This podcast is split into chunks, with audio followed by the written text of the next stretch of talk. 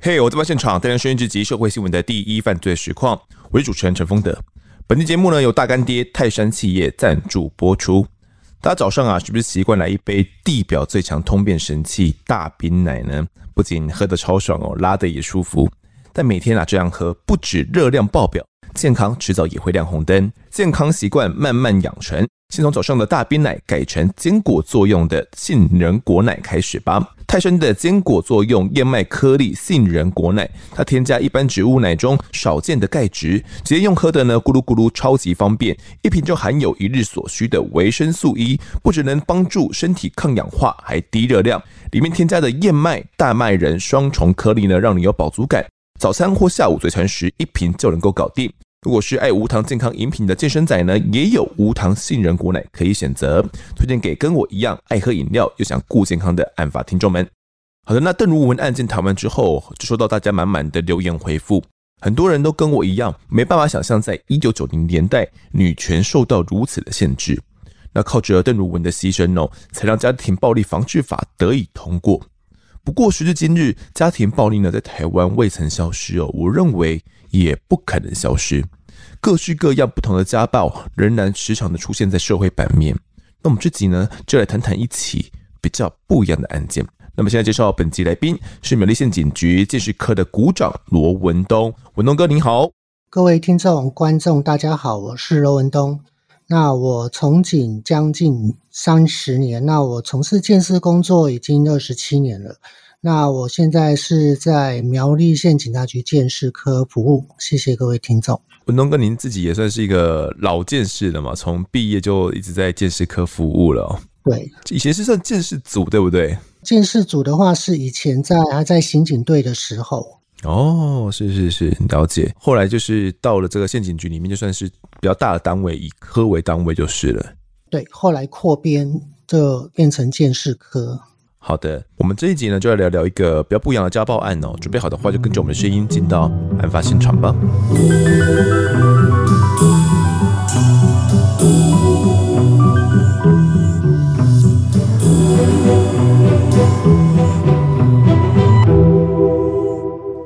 二零零五年二月六号，当天是腊月二十八，也就是小年夜的前一天哦。午夜接近十二点的时候，苗栗头份警方突然接获了一通报案电话。当时状况是怎么样的呢？文东哥，那时候分局接获了报案，那状况就是有两位，一个是邱姓，一个黄姓拾荒老人，他们骑着摩托车行经自强六路六合国小路桥下面有子母垃圾车。因为快过年了，所以民众他会把东西丢到垃圾车里面。那他们就顺便去拾荒，看看有没有有价值的东西。发现，在子母车里面有一个很新的旅行箱，他想说那里面应该会有比较有价值的东西在里面，所以他们就合力从子母车里面把它拖出来，拉链一打开，结果发现说啊，里面是。一个人的尸体，他们吓到脸都发青了，就赶快报案。当天晚上你是正好值班，然后就赶了过去，是吗？对，他是跟头份分局报案，那分局因为认为说这个是重大案件，所以就请我们过去支援。当天就过去支援。是，那你赶到现场看到的这些状况是怎么样？你说在旅行袋里面有一个尸体，他的尸体的状况，你详细看到是怎么样的呢？我们大概半个钟头，我们就赶到现场去了。凌晨的十二点半，那个行李箱因为被拾荒者拖出来放在垃圾车的旁边，就因为拉链已经有一点拉开了，所以我们隐约可以看得到里面有肉，还有骨头，切平的那个横切面。那后来我们就是按照我们财政的程序，然后慢慢的拉链拉开，然后里面还有黑色的塑胶袋。包覆着，那我们一样就是按照顺序一个一个把它取出来之后，整个摊开，发现说，诶，这一件是分尸案，没有头，没有手，没有脚，就只有一个身躯在里面。了解，所以，所以这个尸体的性别能够确定吗？因为人的生殖器还有看得到，所以确定是女性。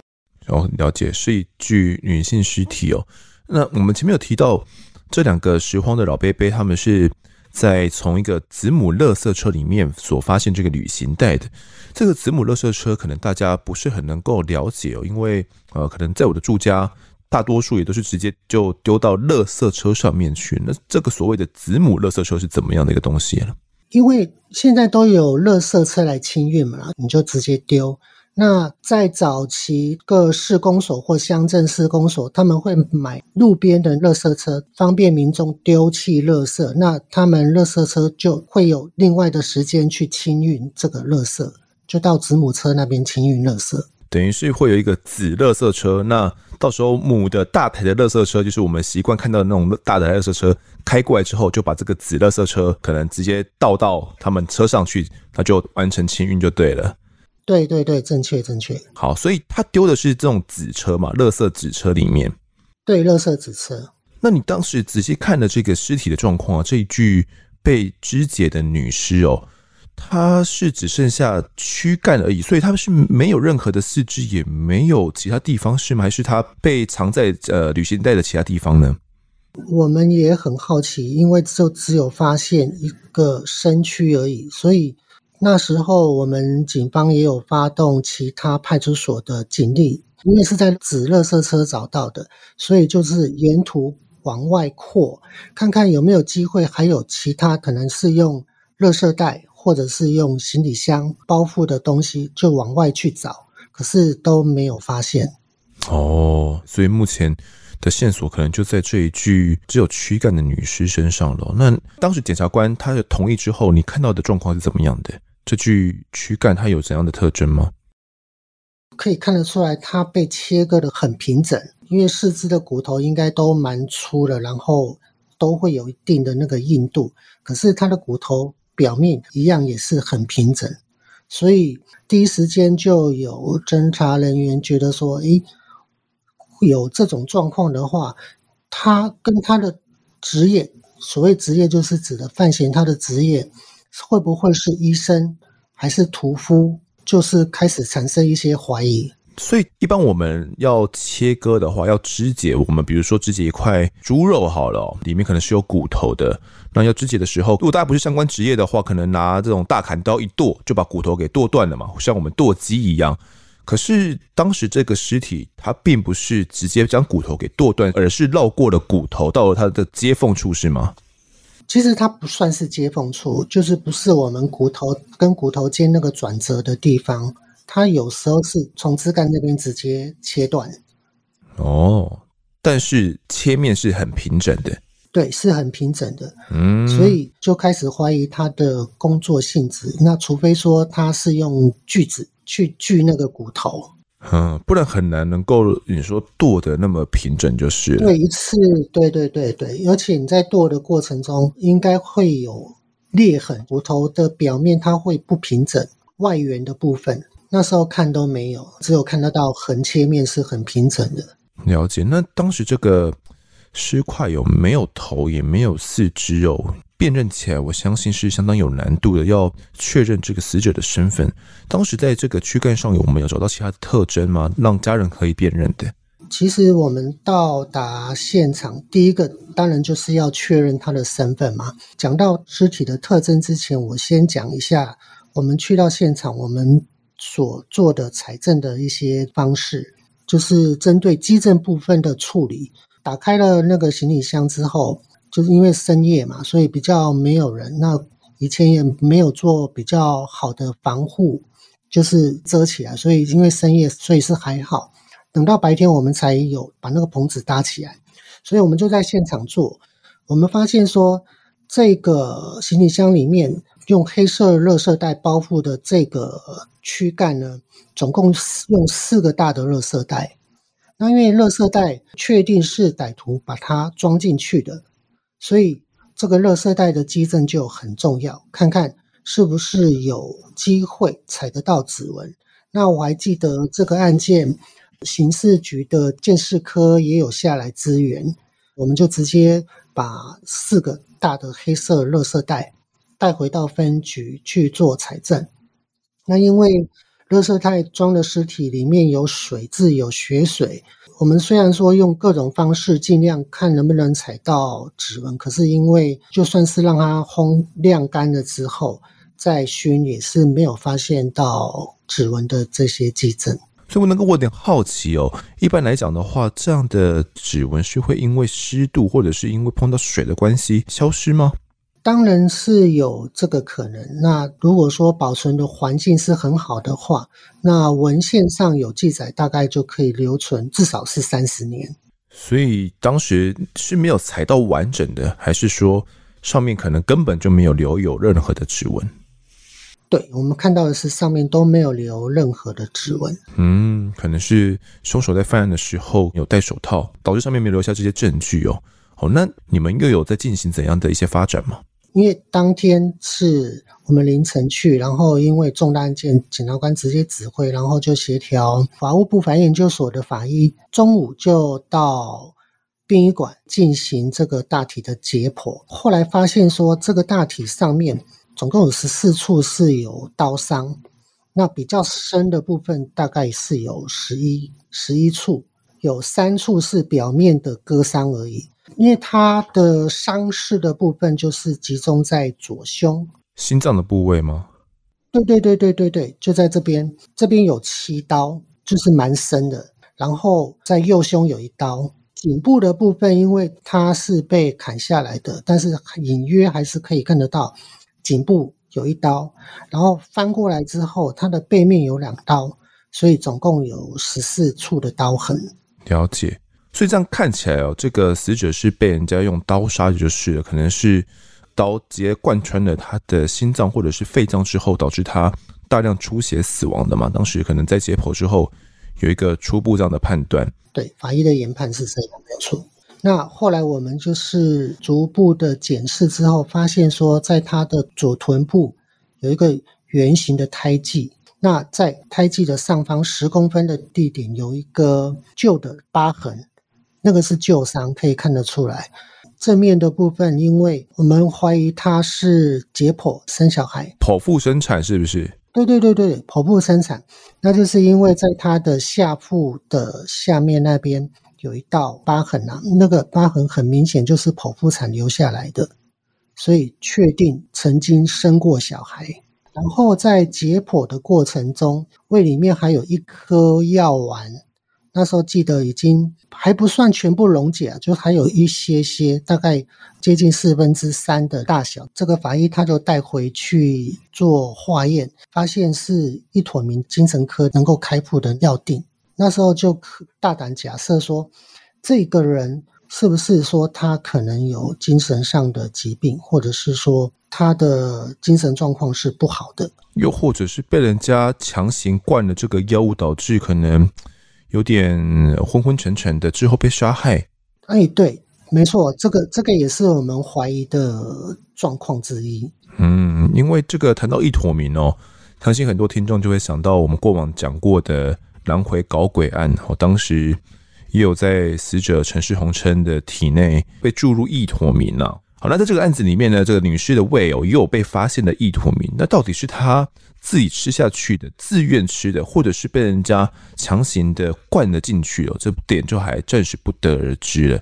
不过我们前面有提到说，呃，我们有发现了她的这个胎记嘛，以及哦，她曾经是有剖腹生产过的，这算是一个很重要的一个线索哦，所以可能就要从这边呢来着手了。那当时我们能够去推估这个死者的死亡时间吗？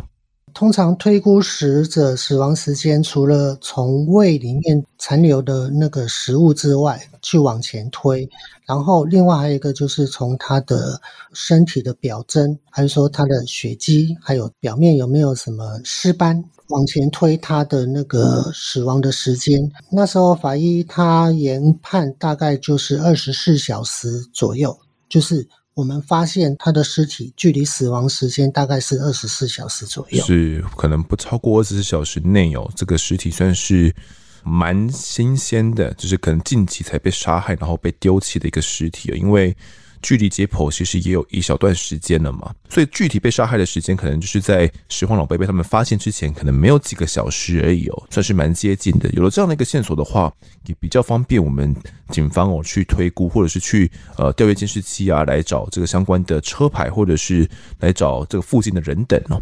那我们刚刚前面有提到嘛，这个死者他是有剖腹生产过的哦。那除了这个之外呢，还有发现说死者的乳晕直径达到六公分哦，而且算是蛮黑又蛮大的。当时警方呢就觉得蛮罕见的哦，推估说死者应该生育过两胎以上哦，所以也有一些哺乳经验哦，才会这个乳晕可能是比较大的。有了这样的线索之后呢，就要来找到底这死者的身份是谁了。那当时啊，我们弃尸的位置是在这个子母垃圾车嘛？那你刚刚文东哥你有提到哦。我们有在附近去找一些其他的尸体部位，比如说头啊、手脚，也就丢弃在附近。所以后来我们去找的话都没有发现吗？因为那时候已经快要过年了，所以纸垃圾车里面有很多东西。那印象中是大概就是这个案发的前一天还是前两天忘记了，就是有民众说他在另外一处的纸垃圾车里面发现有血迹。对于我们来讲，这个是很重要的一个线索嘛，所以我们就赶紧过去看。后来证实，这个血迹不是人血，可能是动物血。过年期间，有些人可能会杀鸡、杀鸭之类的，哦，他们就把这些直接丢弃，所以才会有这个情况发生。这种人血或者是动物血，它是能够马上检验出来的吗？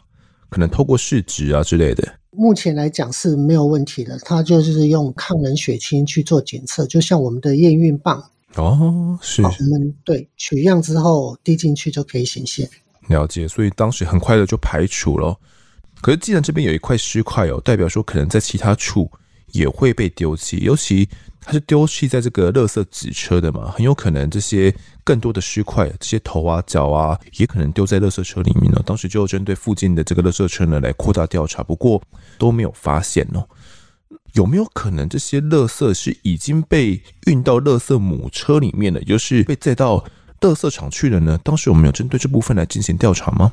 对，没错，主持人说的相当正确哦。就是我们发现就只有一个身躯，所以照道理应该还有其他的部位。他们分局就协调头份镇，那时候还是头份镇，头份镇公所的清洁队到垃圾掩埋场去清那些垃圾，看看有没有头颅，还有他的手跟脚。他们穿着防护衣，好，让我们警方还有他们清洁队的人也很配合。就找了挖土机，还有小山猫去推去挖，结果没有发现到可疑的证物留在那里。是，尤其这个垃圾场哦，真的是很大啦。哦。你说就在里面找到其中一袋里面的一个小东西，我相信这个找寻上也是会有困难的。一般来讲，你说我们要闻这种尸臭味嘛，那会闻到比较特殊的味道，大家一闻就知道说哦，这地方可能有尸体。可是，在那样的垃圾场里面。太多味道都混杂在一起了，尤其又会有一些啊，像是沼气的东西哦。那基本上你是很难能够去判断出来，到底哪个是尸臭味，哪个是什么呃尸体，一般动物尸体腐烂掉的味道，这个很容易就会搞混的啦。哦，所以当时警方呢以及镇公所的人员哦，不断的努力，可是呢都没有办法在这个垃圾掩埋场里面有一些进一步的突破。嗯，不过我们后来啊，这个尸体哦，应该有采集它的血迹嘛。呃，有去进行一些 DNA 的相关鉴定，这方面我们有办法去获得一些突破吗？因为早期 DNA 技术还没有很成熟，不过刑事局已经有在发展那个 DNA 鉴定的技术了。那采集死者的 DNA 基本上是没有问题，问题是要谁来跟死者的 DNA 来比？那时候因为没有对象，所以我们只好发布新闻，看看是不是最近有失踪，或者是觉得你的亲人突然不见了，是不是发布新闻，看看有没有特殊的一些状况，然后跟警方来反映。哦，就把我们这个前面提到的胎记啦，以及这个剖腹生产过的痕迹啦，进行一个发布。然后，如果真的家里面的人有失踪的话，也有特征是相符的话，可能就可以来做进行一个 DNA 的比对。那如果刚好可以比对得到的话，我可能就可以找到这个死者的真实身份哦。那当时就透过这样的方式，不过顺利吗？它是一个顺利的过程吗？因为 DNA 没有办法找特定对象来比。但是血型的部分基本上是没有问题，就可以马上知道。所以我们后来就是验他的血型，确定是 A 型。那我们警方呢就马上锁定第一个，他有吃精神方面的那个药物的，然后是女性，然后又是 A 型的，就开始过滤。过滤大概有三百多位，但是太辛苦了，也是没有办法说很明确就是哪一位。嗯，因为这个数量应该是五六千人哦，或者是更多的一个数字哦。那一一要去比对，一一要打电话，可能也没有那么快就能够马上比出来了，可能是需要旷日费时的哦。那专案警方当时可以说不放过任何线索，那逐一的来清查失踪的对象。那个时候呢，就有打到一位竹北三十四岁刘姓女子的家中，因为可能是有些特征符合的。那这个刘姓女子呢，是印尼籍的，她在两个月前呢就离家出走了。她因为她的臀部有胎记以及伤疤哦，也曾经剖腹生产过。她跟警方当时所公布的特征点呢，可以说是哇，几乎都相当符合。那丈夫接到警方打来的电话之后呢，他起初说：“哎，我不知道有这件分尸案哦，因为他近期没有看到这个电视新闻或者是报纸的新闻啊。”但是一听到警察这么说的时候，也很害怕哦，这个被害人就是自己的老婆。不过呢，经过细心的比对资料之后，发现呢，尽管失踪的牛姓女子呢跟被害人有很多特征相符，但是啊，牛女呢她的身高是一百五十二公分哦，但当时呢，法医推估啊，死者的身高大概是在一百七十公分左右。所以呢，两者的差距是有点大的哦。那经过了更细心的比对之后呢，就将刘姓女子呢先排除了。除此之外呢，还有热心民众提供了一个重要线索，说当时呢有在现场发现一辆可疑的小货车停在那边一阵子哦。那还还还有记下这个小货车的车牌。案发那一晚呢，这个小货车就停在紫垃圾车旁边哦。后来专案警方呢来追查这个车牌之后，发现说这个车子啊是家具行的一个小货车，那是家具行业者呢他所驾驶的。那业者后来说啊，是因为当天的生意忙哦，那过年大扫除，垃圾也来不及丢，所以那一天晚上呢，才会开着这个小货车啊，然后把垃圾再过去丢弃。比对之后啊，也将这个业者给排除嫌疑了。可以说是有各方面的侦办啊，就是不停的努力，可是都没有一个关键性的进展。那除了我们刚刚前面提到这些线索之外，嗯，文东哥，我们还有没有什么线索是可以查的？感觉好像人查都查遍了。后来灵机一动，就是往回找，回头想想，我们还有漏掉什么？再去检视那个行李箱，发现说，哎，这个行李箱它还算很新的。为什么说很新？因为这个行李箱它的品牌是范伦铁诺的，范伦铁诺它一个 logo，在 logo 牌子的表面还有一层胶膜，应该是新买没多久，而且是很新。所以他们灵机一动，就开始针对范伦铁诺这个品牌，从最上缘开始追，说这一款的箱子批发到哪几个县市、哪几个商场。后来说有批发出四百多个了，就是从台中、桃竹苗、台中这几个邻近的县市，因为不可能会全省来批嘛，所以就针对这几个县市来缩小清查的范围。这个范伦铁诺的旅行袋，它是一个旅行箱吗？还是旅行袋？它可以拉吗？对，它有轮子。哦，算是旅行轮袋就对了。它是可以用拉的一个袋子。对对对。OK，那我们当时监视人员针对这个袋子也有想办法试图去嗯采集线索嘛？比如说上面可能也有指纹。因为这个旅行袋、旅行箱，它的材质是有一点像绒布的材质。它不是一种光滑面的，所以要从上面去采到指纹的话，不太容易啊。不过当时有侦办上还是遇到了重重的困难啦、啊，你说包含指纹采集啦，也都是不是那么顺利哦。那很多公司行号可能也没有上班哦，所以整个侦办上就遇到了一些停滞。当时整个专案小组的气氛是怎么样的呢？文东哥？呃，我还记得那时候侦查队长是黄显仁，他是我同学，好，他在那边当队长。因为那时候一定很多采访的记者在旁边，然后每天去追踪，他就问了一句话说：“队长，你现在的感觉怎样？”他说：“有什么感觉？我就是很痛苦啊，就是一个苦啊。”因为那个记者也在开玩笑啊，就是来个测字嘛，就那个队长他就无意中说出这个苦字，苦，对，很辛苦的苦，因为也很痛苦，就一直悬在那边。那那个记者他就说。那二十日内就会有结果了。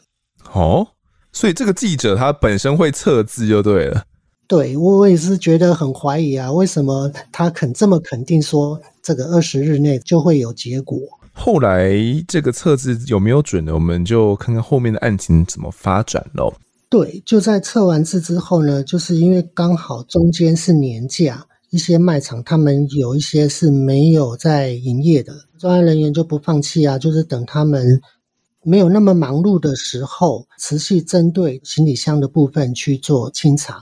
后来在桃园的一个卖场爱买，发现说，咦，有一个男生在二月五号清晨去购买了这个行李箱，除了这个行李箱之外，又还有清洁剂，还有。垃圾袋，所以专案人员如获至宝，我就想说这个是很重要的一个线索。因为那时候大卖场有一些是有会员制，有一些是没有会员制。那他是付现金的，所以是没有刷卡的资料，也没有会员，只有靠影像。因为这个很重要，那时候专案小组一直在考虑说，把这些讯息公布，然后让可能认识的人呢出来指认，甚至。凭着卖场的监视器呢，去机场，因为他可能会潜逃出境，对，是不是要去机场埋伏去做辨识？那时候给专案小组一个大大的打击，因为那个机场每天出入的人太多了，根本都没有办法，还有多余的警力去做这份工作嘛。所以对于专案小组来讲，这个真的是一个很大很大的一个问题啊。当时你们在思考说要公布或不公布，中间的症结点在哪边？如果公布了有什么好处或者是坏处吗？一时之间也找不到真正犯嫌的身份，怕说公布之后他会不会畏罪自杀？好，这个是考虑的一个因素了。那后来他们专案人员结论就是还是要公布，不然的话。他没有办法有更进一步的资讯可以进来，所以只好就是这样发布了。了解，所以就透过了新闻呢，发布了关键的监视器画面呢。画面中的这名男子呢，大约是三十岁左右，那浓眉，还戴着眼镜，身高大约是一百七十公分哦。那穿着一件长袖蓝灰色的一些运动服哦。那就在二月五号当天凌晨一点的时候进到爱买来购物，大约三十分钟之后。结账来离开，而当时他所购买的呢，除了我们刚前面提到的范伦铁诺深蓝色的旅行袋哦，还有一卷黑色的色带，还有一双呢胶质手套哦，两瓶洗碗精，还有两瓶的预测清洁剂。哇，这些东西拼凑起来，感觉哦，真的跟这个杀人分尸案是大有关联的，可能可能让大家有很多想象。所以，真的，我们当时公布了监视器的画面，就是凶手吗？我们公布之后，有民众照着你们所预期的来跟你们联络吗？公布之后呢，就是我们发现后来在桃园分局的中路派出所有一位员警呢，他就接获检举，他是说照片中的那个人好像就是他的邻居。那那时候的副所长也接获检举，一样的，好像就是王熙红。更巧的就是副所长跟这个王熙红呢的第二个女儿是同学。副所长他的女儿。跟他指认的这个对象的女儿都是同学。对对，那副所长他就去学校调查，发现说王家的这两个女儿呢，她的联络簿上面以前都是由妈妈在签名，开学之后联络簿上面呢都不是妈妈的签名，所以就让副所长觉得说，嗯，这个王姓的爸爸，好，王熙宏，他可能真的设有重嫌，可能就是锁定到一个对象了。是。那当时专案小组接获这个线报之后有怎样的行动吗？接到这个讯息之后呢，就马上派员到住家，他的住家附近埋首。当天的下午，就发现这个王锡宏呢，他一个人站在永安路跟大兴路口的旁边，好，就站在街口那边发呆。警方确认他是王希红，那他第一句话就是：“你们来了，我做错了。”我做错了，所以他知道警方的来意。对，他知道警方的来意。哦，所以这位王希红是杀害掉自己的妻子肖长珠喽。好，那我们下面现在跟大家初步介绍一下这一位王希红他的身份哦，他是一位三十九岁的电脑工程师哦，就住在桃园市那边。他就跟妻子呢育有一对女儿哦，那女儿分别就读国三以及国一。他的妻子啊，萧长珠反而是大王希红大概有五岁左右，不过当时已经是失踪了。那王希红他坦诚是已经将萧长珠呢给杀害了。但你们细部问了这个王希红之后，他是怎么说的？为什么要将妻子给杀害呢？他们夫妻两个结婚已经十六年了，其实他们的感情算是不错，就是因为有。有育有两个女儿嘛，一个是就读国一，一个就读国三。但是这个死者萧长珠呢，没有在工作，整天都在玩电脑。然后他妈妈住在基隆，他妈妈有一些生理上的一些需要照料，但是这些支出呢，都是由王希红来提供。反而萧长珠他都没有给予任何的资源，而且。整天在上网，对这个王希红就是跟他数落，就嫌说他赚的不够多啊，等等，也有一些的辱骂、抱怨、骂他小气之类的，弄得他本身也有一些躁郁了。他妻子躁郁，他也跟着躁郁。所以案发当天，王希红就是在跟妻子肖长珠在吵这个。关于基隆岳母的看护费的问题嘛，因为他当时想要妻子将母亲接到桃园这边，然后他们的住家来照顾，因为这样子就可以把看护费给省下来了。哦，可是妻子她就可能整天都在家里面上网嘛，那也就觉得，哎，丈夫你很小气啊！如果接回来家里边照料的话，可能他又要多负担些什么，又要多花很多时间。那为什么就不在那边直接有看护来照料就好了呢？双方就有一个这样的争吵哦。那为此呢，这个王希红甚至还骂了自己妻子，说觉得她不孝了，觉得你怎么没有照顾好自己的妈妈，而且整天都在家里面游手好闲哦，所以爆发了一个争执。后续状况怎么样的？那两人发生争执之后呢，他太太就跑到厨房去拿一把水果刀，就是因为太气愤了，好，因为刺激到他，他就冲进去拿水果刀要刺那个王希红，但是。因为呃，王希红他反应比较快，呃，顺势抓住了肖长珠的双手，然后把刀抢回来之后，顺势回刺，回刺到肖长珠的身上，左胸那边就刺进去了。因为那个王希红他本身也挥舞的时候，可能有受到一些刀伤，所以他就更生气了，所以就让肖长珠他没有办法反抗的情况下呢，又再多刺了几刀，一。不做二不休，干脆就是把他的妻子给杀死了，一直到躺在地上不会动。之后，他就决定要来分解尸体，要来肢解了。他案发之后，原本是想要自首，但是他真的是很担心他两个女儿没有父没有母，他就决定说他要把尸体呢给湮灭，来掩饰杀妻的这个犯行。哦。就是这样子才去买了这些工具嘛。对，他就开始买工具。后来哦，王希红就将肖长珠的尸体搬到浴室哦。那在隔天凌晨一点的时候了，就到外面去买了我们刚刚前面提到这些工具。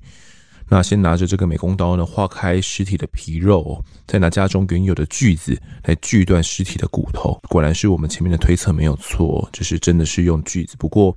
他的身份职业并不是说我们前面所讲的可能是屠夫啦、医生哦，反正是一个工程师，所以他就是拿着锯子呢，把尸体的骨头给锯断哦。那依照两脚啊、两手以及头颅的顺序来肢解哦，将尸体呢全部分成了呃六块，分别将头颅、两个手、两个脚以躯干呢分别装成了四个尸袋哦。那躯干部分就装在他买的这个旅行轮袋里面。一直到中午十二点的时候呢，他就开始开车去弃尸了。那到了新竹的竹东市区之后，就看到了一台垃圾车，很凑巧的。所以在新竹那边呢，他就先将这个头颅跟双手啊包成一袋，就丢进去这个垃圾车里面哦。之后呢，再将这个双腿呢也丢到了竹东的另外一台垃圾的子车。最后的躯干呢，他就开车开到了苗栗头份哦，将躯干的旅行袋丢在了六合国小附近的。垃圾纸车里面，也就是最后面我们所发现的这个垃圾纸车哦。那因为两个拾荒的老伯伯呢，他们发现了整个案件才得以曝光哦。当时王新红呢就有来交代整个犯案的过程。那回到家之后呢，他也把弃尸的器具啦以及鞋衣哦也都一并丢弃了，并且清洗了客厅以及浴室的一些血渍。他把家中的摆设啊都整理得像原本的一样啊，准备要来搬家了，甚至还把家具呢都送给邻居了，还替大女儿办好一些转学的手续了，想说可能就要远走高飞了啦。而当邻居问他说妻子的下落的时候，他就跟他说啊，可能妻子外出旅行啦，所以才会不在家嘛，因为过年期间外出旅行，哎，感觉也很正常哦。所以感觉一切都在他的这如意算盘当中。不过，当他看到警方来的时候，他可能也知道自己的犯行哦，早晚会有曝光的一天。那王希红呢？他有回顾整个案发过程哦。他说，案发当时呢，妻子就坐在那边玩电脑哦。他就有跟妻子说：“你每天这样玩电脑，那你妈呢就是要去洗肾嘛？那还要请人家来照顾，你为什么不把她接过来住呢？”然后后来妻子就说：“我家的事关你什么事？”那王世勇他就说：“怎么不关我的事？我都一直有在付钱啊！”那妻子就不高兴哦，就过来呢打他的耳光。后来呢，妻子就冲去厨房哦，因为当时妻子跑进去厨房的时候呢，速度是相当快的，所以王世勇他就有点紧张起来了，他也很快的跟了过去。然后进到厨房的时候呢，妻子已经拿好了刀子哦，一把水果刀，那并且呢朝他的砍下来哦。那他自己是声称呢，为了保护自己啦，所以呢就顺势呢把刀接过去哦，然后就刺向了这个妻子，前后呢接连砍了这个十四刀哦。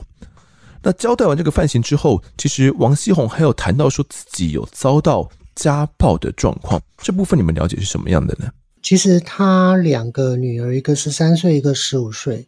他就跟我们警方说，他妈妈呢脾气很暴躁，也会离家出走。最主要是说，他很容易挑衅，跟爸爸吵架。父女三人呢，还曾经被赶出家门。而且更夸张的就是，以往的家暴呢，就是男生家暴女生，他是妈妈家暴爸爸，而且还会扯爸爸的头发去撞墙，好用指甲去抓。抓伤那个皮肤，然后摔东西、摔玻璃杯，而且扬言说要带他们去跳楼自杀。但是呢，呃，王熙红他都忍住了，顶多回骂他而已，但是都不会还手。他的小女儿是说，他小时候呢两度看到妈妈拿水果刀威胁父亲，他两个女儿都可以佐证他们这段生活过程，让觉得说，诶。这个应该也是另外一种的家暴。嗯，是因为一般大家传统认知上，我感觉都是男方家暴女方比较多。但是在这个案件里面呢，女人反而是去证称说是由妈妈来家暴爸爸哦。所以王希红呢，他可能就是遭受到长期的家暴。那这部分呢，王希红他自己也是这样子说的。那在了解完整个案发过程以及案发的原因之后，我们要去找寻其他的尸块嘛？那其他尸块我们找寻的过程顺利吗？事实上，在黄西红到案之后呢，还有尝试要再去找那些被丢弃的那些尸块，包括在竹东丢弃的，还有在头份丢弃的。因为距离他丢弃的时间也有二十二十天了嘛，因为二十天他被抓到，然后有尝试要再去找，但是那个环境没办法，因为已经。二十天，而且又过年期间，那个垃圾堆积如山，一层一层的往下压，根本要找实在是太困难了。所以啊，当时警方有尝试过，不过后来都还是不是相当顺利哦。所以残存的尸块呢，就是没办法找寻到的。那当时啊，王希红要去进行这个犯案过程模拟的时候，他的态度怎么样呢？当时文东哥，你还有印象吗？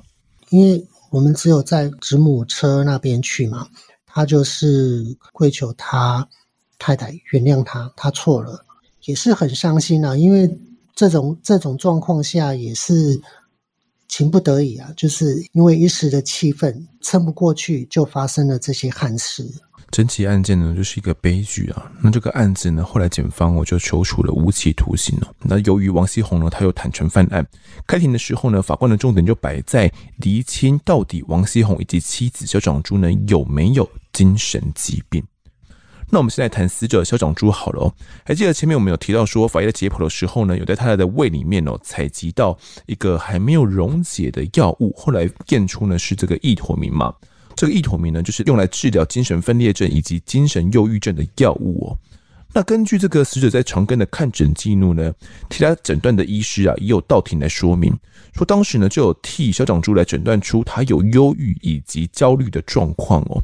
那忧郁呢，其实会造成情绪容易愤怒，所以呢，他的情绪控制并不是太好。他本身也有强烈的负面的想法，甚至有强烈的自杀意念，甚至是企图哦。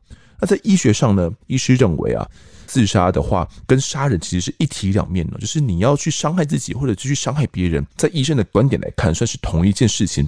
但是呢，当时啊，死者小龙珠他的服药状况呢，并不是太好，有点断断续续的，所以忧郁症并没有获得太好的控制。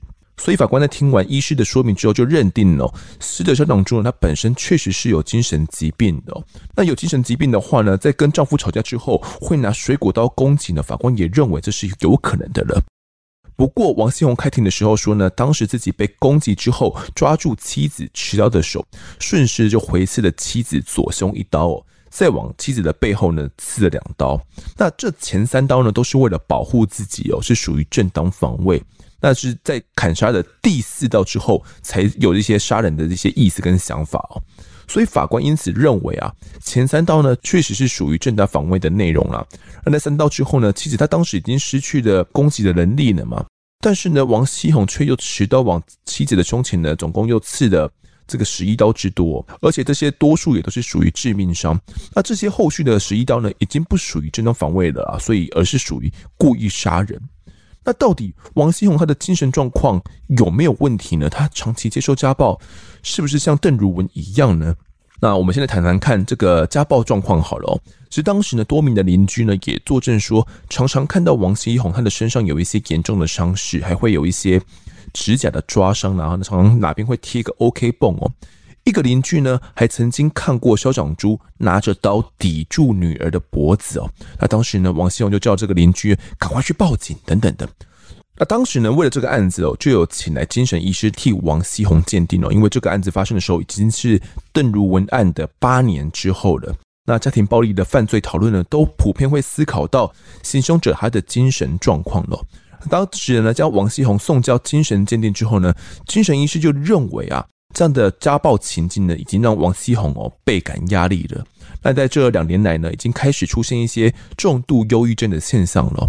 加上说，丧母的女儿啊，反而替父亲做出有力的陈述哦，法官就认为这个女儿呢，跟爸爸。妈妈他们是共同生活的，所以应该是最贴近事实的。他们看到的这些东西是真的，因为如果今天真的是呃爸爸杀掉妈妈，而且妈妈没有对爸爸家暴的话，诶，那那为什么呃女儿要去特别袒护爸爸呢？所以法官就认为哦，既然女儿讲得出妈妈有对父亲家暴，那么这应该就是事实。而且王锡红呢，确实是受到常年的家暴，我也都不会去还手。那法官有了这样的认定之后呢，医师最后就评估哦，呃，王锡红呢，他常年已经身处家暴环境哦，导致他的理解、判断以及自我控制能力呢都有受损的，所以最终已经到达精神耗弱的程度。那两个就读国中的女人呢，当时也有出庭作证哦，那也替父亲王锡红来求情，希望法官不要判太重，但是法官认为。无论如何都没办法将杀妻这个行为呢给正当化，甚至你还将妻子给分尸丢弃哦。那至今可能到呃目前为止啊都没有办法去寻获尸首以及这个四肢。那对于其他亲属而言哦，这样是他们没办法接受的哦。那最后法官考量到呢，王锡红犯案的时候已经处于精神耗弱的状态了，但是又必须去兼顾社会正义，因此一审判处王锡红十二年。而在二审的时候啊，高院法官则认为说，当时王锡红被攻击的时候呢，左手已经接到了，就是把这个妻子持刀的右手呢给接住了，再用右手抓着妻子的右手的话呢，这你要把刀夺下来，并不是一件太困难的事情哦。但是王锡红却顺势呢去反刺了妻子的左胸哦，所以呢，二审的法官反而认为前三刀呢并不属于正当防卫。加上啊，一审没有考量到修正刑法之后的一些法律适用问题哦，因此改判王锡红从十二年呢判为十五年。最后面整个案子呢就这样子确定了。好，那我们谈完判决之后呢，我们来谈一下这个判决的刑度好了，因为这个十五年的刑度哦，跟我们前一案啊所提到的这个邓如文案呢，算是有蛮大的一个差距的。那文东哥你自己呃经手过这个案子，您的想法是怎么样的呢？针对这个案件，其实如果说没有考虑到他本身家境的一些环境状况，单纯就杀人来讲的话，的确是罪大恶极，而且还把尸体给肢解。可是如果说加上一些特殊的动机、特殊的原因，所以这方面必须要加以考量。而且因为这个案件是在九十九零年那时候嘛，那时候。传统上都是女生是弱势者，男生男生是逞强势的。可是这个案件是倒过来的，变成男生是弱势的，反而是长期受到妻子的家暴。在一般人的认知底下，就觉得这种状况应该是可以比照。那因为是现在都讲求男女平权，所以应该要用相同的标准来检视。这是个人的看法。了解，所以当时这个王锡红会被家暴，应该算是超乎社会的想象吧？因为在那个年代，感觉都是男性他的权利是高过于女性的。在一个家庭里面来看的话，也是这样子。特别是我们以生理构造而言来看的话，男性他的肌肉量理当也是高于女性的，所以。为什么男性可能会遭受到家暴这个状况，可能是大家没办法去理解的。对对，因为时间就是一直流，一直转变，所以一些看法可能也会跟着改变。反正就是夫妻共组一个家庭，这是非常美好的一件事情，而且现应该本身就是要相互扶持。争端当然是有，但是各退一步，应该会有比较好的结果。是。那王锡红呢，遭受妻子小长珠的家暴呢？我想看起来应该是已经有好几年了，所以才会导致他说有这样精神耗弱的状况。所以他在犯案的当下呢，可能对于自我的控制能力啦，也都是已经没有了。大家可以换个想法了，今天如果她是女性的话，今天是一个女性杀死自己丈夫的话，你是不是会对她抱持着更多同情呢？又或者是今天如果是王熙红去杀害掉自己妻子的话？诶，会不会自己嗯，反正觉得诶有点怪怪的。我想这就是呃我们现在讲究这个男女平权的一个一个重点了。因为我觉得不管是男性跟女性哦，在家庭里面他都是会遭受到家暴的。不要以为说男性可能他的呃肌肉比较多啦，或者是感觉比较壮啦，哦，又或者是感感觉应该比较阳刚啦，就不会遭受到家庭暴力哦。其实，在很多的案件里面。像是王锡红案，我们就可以看到，哪怕是男性，他也会遭受到长期的家暴的，而且他可能也是不敢还手的，因为可能只要一还手，然后一回嘴，就会被打得更惨哦。所以王锡红呢，就是在这样的一个阴影之下，最后面才会去杀害掉自己的妻子。像是这样的家暴案件，像以文东跟你来讲的话，嗯，你觉得近期你还有处理过类似的状况吗？像是这种男性接受家暴，或者是你听闻过的？其实，在警方受理的民众报案里面，家暴案件在民国大概是一百年初的时候，那时候应该是最多的时候，因为那时候家暴法刚过。那那时候普遍来讲，受害者都是女性。可是现在慢慢一直转变，男性、女性都有。从民众的一一零报案里面可以显示，家暴案件其实每天。陆陆续续或多或少都会有接受到民众的打电话来请求协助处理，还是觉得啦，就是不管是男女朋友还是夫妻，能够相处，这是一种缘分，那应该要珍惜，而不是说用暴力来相对。从个人做起，然后让这个家庭或者是你的成员都是相互的尊重，那我们社会就会减少这些暴力之气。是，为什么男性的家暴会比较少被人家注意到？也是因为可能过往我们的体系有台湾的社会会觉得，呃，男生就是应该在家里面是一家之主，所以当你今天是接受到妻子的家庭暴力的时候，你反而不知道怎么求助，因为你讲出去，你可能会怕被笑。好，那但是以现在女性而言，她们去遇到家暴的话，求助是大家觉得理所当然的。我觉得这个丈夫就是一个，就是我个王八蛋，他就应该被绳之以法，然后可能呃这个妻子就应该受到该有的保护。可是今天家暴的是呃男性的话，他可能不知道该怎么求助，他觉得自己的颜面是不是拉不下来，那也不知道该怎么样跟别人讲，该怎么样跟自己的亲友讲说。我自己被自己的老婆打了，或者是被精神暴力、言语暴力，但他不知道该怎么办，可能连该怎么求援都不知道。所以我觉得这是台湾的男性哦，在传统的这个框架之下，造就他们这样一个。遭受家暴的难处，就是他们没办法像女性这样去勇于求援了。这边也是呢，跟我们的听众呼吁哦，如果你是男性，不管你是男是女，只要受到家暴的话，都应该勇于的来报案哦，来来跟警方讲说自己的状况，并且勇于的来求助。好，千万不要因为你是男性哦，或者是你的朋友遇到这样状况的话，第一时间哦，千万不要去露出那种嗯，这样有点在嘲笑他，这怎么会被你自己老婆打哦？你在嘲笑他的那种语气哦。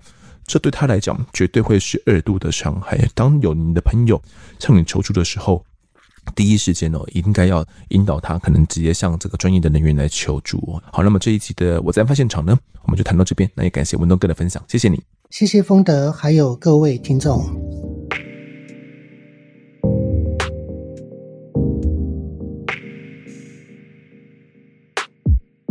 接下来到听众时间，来读一下各位在 Apple Podcast 的留言。那第一位留言是这个米米发芽了，他说啊，EP 一六八还没听完就气到来评论，怎么会有这种人渣？听到要嫁给性侵自己的人，觉得很天方夜谭哦，无法想象邓如文的心情，尤其自己妈妈被性侵过，很难想象邓如文要怎么爱自己的儿子。林拿奇的家人是不是也有责任呢？法官和警察是不是智障啊？希望以后有科技可以让执法人员体会受害者当初的遭遇和心情后再来判刑。当权者只会维护自己的利益。好的，那感谢你的留言哦。看来是一位还没有听完邓如文，啊，听到一半啊，就真的相当气愤的听众哦，然后特地来留言。那他有提到说无法想象邓如文的心情哦。我觉得以我们这一辈啦，你说二三十岁，或者是你说更年轻的这一辈，可能都没有办法去呃换位思考邓如文在他那样的一个年代，为什么他会忍气吞声。也就是这样子呢，我们才会邀请到游律师哦，以他的角度来谈一谈那个年代的妇女们普遍遇到的状况到底是怎么样的。要嫁给性侵自己的人哦，我相信。是很难想象的一件事情。那可是，在那个年代，或许这并不是太光彩的一件事情哦。父母也不知道该怎么样去处理。尤其啊，我觉得很大一点的是，林拿其他是算是地方的恶霸了。如果不顺从他的意的话呢，可能就会遭受到更大的迫害哦。所以，可能真的是不得已啦，就只好嫁给了李拿奇哦。但是邓如文怎么爱自己的儿子呢？我想，哪怕丈夫是自己讨厌的人，或者是自己恨的人，但是这种骨肉相连的感觉，应该是难以去取代的。你会把儿子呢当做是自己的血脉了，所以这样血脉相连下，你就不会觉得说他是因为自己被性侵才产下的儿子哦，一样的会把他当做自己的亲生儿子来看待哦。所以我想，应该不会有不爱自己儿子的问题了。不过这也是我想象的。那林拿其的家人们是不是有责任呢？嗯，我觉得他们的家人应该会知道林拿其的所作所为了。我觉得这种事情是瞒不太住的。但即便知道了，他们能做出怎样的作为吗？当然，并不是说他们没有责任，但是我想要去改变的可能性，我相信是不大的。在听这个案子的时候呢，我相信大家很气的一部分也是这个警察，当时的警察怎么会这样子？怎么会觉得这件事情跟他们无关呢？首先，最主要就是法不入家门嘛，警察跟法官们可能都觉得这件事情就是属于你们的家务事，所以我我根本不想处理，然后你也不要来报案来增加我的这些业务负担哦。那在这样的普遍状况之下呢，受暴妇女们真的是求助无门哦，就只能够把眼泪往肚子里面吞了啊，所以也才会有这样悲剧的发生呐。好的，那下个留言是这个熟男拉警报，他说喜欢这类型的频道。我想第一次接触到节目的时候呢，应该是我女朋友在车上用 Podcast 听其他的频道哦，我也好奇搜寻了一下我喜欢的类型，看到我在案发现场，这感觉呢蛮符合我要的节目，就点下去听，发现节目内容呢对案情的探讨，主持人跟来宾呢都做满功课，是值得推荐的好节目。哇哦，这位熟男感觉是新加入案发的听众哦，感觉是新入坑的。那一开始他，我是在想啊，他应该也是对真实犯罪有兴趣哦，所以才会好奇搜寻了一下这个真实犯罪类型嘛，就看到了我在案发现场。可能在这之前呢，也没有在听 Podcast 哦。那也感谢呢你对我们的支持。下一位听众是这个 JFDIDEU 哦，他说听过中毒最深的 Podcast 的，自从呢某一次要睡觉的时候，在找要听哪一种 Podcast 时，无意间看到我在案发现场。好奇就点进来听，听了之后就回不去了，成为每天睡前必听的节目。主持人的声音很有磁性呢，问的问题也很棒，整个节目的节奏呢，处理听了很舒服，到底是多舒服哦？那看来也是一位新加入我们的听众。那其实常常会听到大家说，嗯，我的声音很有磁性啊，我的声音很好听哦，这类的话，原本啊自己真的是。没什么感觉吧？觉得啊，就是我的声音呢、你不会觉得自己的声音特别好听吧？除非平常就有人这样称赞你。但是我生活周遭并没有这样的经验哦，所以也是在录制了 podcast 之后呢，大家可能对于声音，因为也只能听得到声音而已嘛，所以大家听了声音之后觉得，哎，这声音应该是听起来蛮温暖的哦，然后觉得很有磁性，就会想要继续听下去。不过声音有磁性呢，我在想是不是也跟大家说我的声音有点。催眠有关系哦，有些人会把我们节目当做这个催眠的好伙伴嘛，睡前听一听就会睡着了，是不是也跟我这个声音有磁性有关系呢？好，那下一位听众 Joker Mister Wu 他说节目很赞，邀请呢基进党议员参选人霸韩四君子，还有陈秀慧前主委呢分享故事，听得很过瘾，建议呢可做些转型正义的专题哦，希望选前能够听到国民党白色恐怖的案发故事。好，首先呢，还是要跟大家声明一下，就是我之前应该讲过，我不太喜欢在节目本身谈论过多的政治立场哦。虽然我本身一定有我自己的政治立场，但是我们不是一个跟政治有关的节目，而且我觉得台湾人呢，普遍对于政治都是有点只讲蓝绿不讲是非啦。反正呢，就是你不喜欢的，跟你站不同边的，就是给他倒赞就对了。所以我也很害怕呢，踩到这些议题之后会弄得。不知道该怎么处理。对我来讲，我看来就是政治在案发现场里面是一个非常危险的一个要素。哪怕我们讲的很多案子，其实都跟政治脱离不了什么关系，但是我还是会很害怕。那当初在呃找人的时候，我也有担心过会不会太过偏向某个阵营，会让大家另外一边的哦，这个听众们听得不是很开心哦。所以当初呢，在跟受访者联络的时候，都会跟他们沟通说，呃，希望我们就是以案件为主就好了。那呃，如果就是真的对你你的身份，然后是有感兴趣的话，我相信这些听众们听完之后，可能会去支持你哦。不过，可能在我们节目里面，我们也不会去做太多的这个宣传，因为我觉得可能不太适合。那不管是蓝是绿，其实我也邀请过。那就像是以上一集来讲哦，这个邓如文的案子，其实我非常想去找一位这个呃蓝营的人物，但是他也曾经是有支持过邓如文案子的哦。那我跟他联系，并且尝试的非常久，最后是被他拒绝了。所以就目前来讲呢，可能还没有一位是蓝营的人来我们节目谈过关于呃他接触过的案发事件的故事。讲这个呢，是不是跟大家说明，我并不是只邀请绿营相关的来宾来而已哦。那政治光谱可能偏绿的这些来宾们，那我在听完之后，我也会认同说，其实，在那个年代哦，可能在一九九零那个年代，其实像这种呃女权的议题是，不管是男营绿营，大家都蛮关心的一个议题，就是女性们她们都会去关心的一个议题哦。所以是不分蓝绿，大家都会一起站出来合作来救援的。所以我觉得这才是政治吧，就是你是真的想要为了人民好，那你愿意站出来，然后去携手合作，然后去想办法去救援这一个被害人。我觉得这才是嗯，让我觉得相当高尚的一份情操。那这位来宾呢，还有建议说可以做一些转型正义的专题哦，关于这个白色恐怖时期的案发故事。这方面呢，说实在，我相信资料是不多了，应该说非常非常的稀少。那要找到人来谈的话，也不是太容易。但我相信每个年代呢，都有属于每个年代的案发故事哦。那个年代的案发故事也是属于台湾的故事。那如果可以的话，我我当然也会想要谈。不过找人真的会是一个非常非常难的一个难题哦。如果可以的话，我再试试看怎么办。好的，那最后一位留言是这个欧利口，他说 EP 一六九超用心的节目，受益良多。对于过去发生的憾事呢，会觉得鼻酸哦，又觉得非常不可思议。感谢节目的存在。好，关于这个邓如文的案子呢，其实我自己想做很久了，因为过往我们一直会谈到关于家暴方面的案子，我们也一定会谈到家暴防治法哦。所以我有时候都会去想说，诶，到底为什么会有这个家暴防治法呢？那去看了一些资料之后，发现说，诶，原来是跟邓如文这个案子有相关哦。那越是看了这些资料，我就会越跟听众们的心情是一样，我就觉得到底为什么？为什么会发生这样的事情？这不就是三十年前的事情而已吗？为什么会跟现在差这么的多？真的会觉得相当不可思议哦！竟然在我们的父母亲的年代会发生过这样的一个事情，然后才三十年而已，我们现在已经觉得应该要男女平权啊！不管是男性女性呢，遇到家暴的时候，都会有一个比较妥适的配套照顾喽。那我相信这一路走来啦，对于家暴防治法也是修正了相当相当的多。